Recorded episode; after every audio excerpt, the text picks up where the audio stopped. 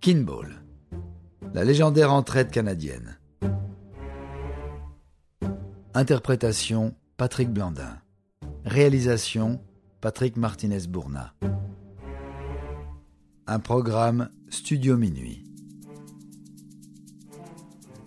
Qui d'autre que les Canadiens pour inventer un sport reposant sur la coopération et le fair play? Apparu à la fin des années 80 dans une visée pédagogique et scolaire, cette pratique, créée par un éducateur sportif québécois, est principalement jouée en Amérique du Nord, mais est parvenue, au fil du temps, à s'exporter partout dans le monde, jusqu'à réunir un peu moins de 4 millions de licenciés selon la Fédération internationale.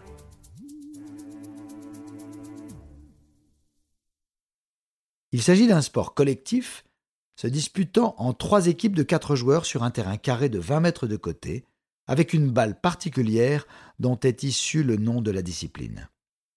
Cette balle, semblable à celle utilisée en fitness, créée par l'entreprise Omnikin, Omni pour le tout, Kin pour le mouvement, a un diamètre d'environ 1,20 m et pèse moins d'un kilo. Le but est simple. L'équipe en possession du ballon a 10 secondes pour que trois de ses joueurs tiennent la balle et que le quatrième tape dedans avec le bras en nommant l'une des deux équipes adverses par la couleur de son chasuble. L'équipe nommée devient alors défensive et doit empêcher la balle de toucher le sol grâce à n'importe quelle partie du corps. Le terrain est généralement un parquet de gymnase afin que les joueurs puissent se jeter et glisser. Une fois la balle sauvée par une équipe défensive, elle devient l'équipe en attaque et ainsi de suite. À chaque fois qu'une balle tombe au sol, les deux équipes qui n'étaient pas en défense inscrivent un point, sur le modèle du volleyball. Au bout de 7 minutes, l'équipe en tête remporte le set et chaque match se joue en 3 sets gagnants. Lorsqu'il a inventé ce sport, Mario Demers souhaitait mettre en avant la dimension collective. Une équipe ne pouvant se reposer sur un joueur particulièrement talentueux puisque l'ensemble de l'équipe est mobilisé à chaque fois. Détail supplémentaire.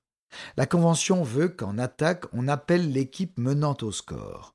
Ainsi, les équipes s'entraident par le fonctionnement même du sport.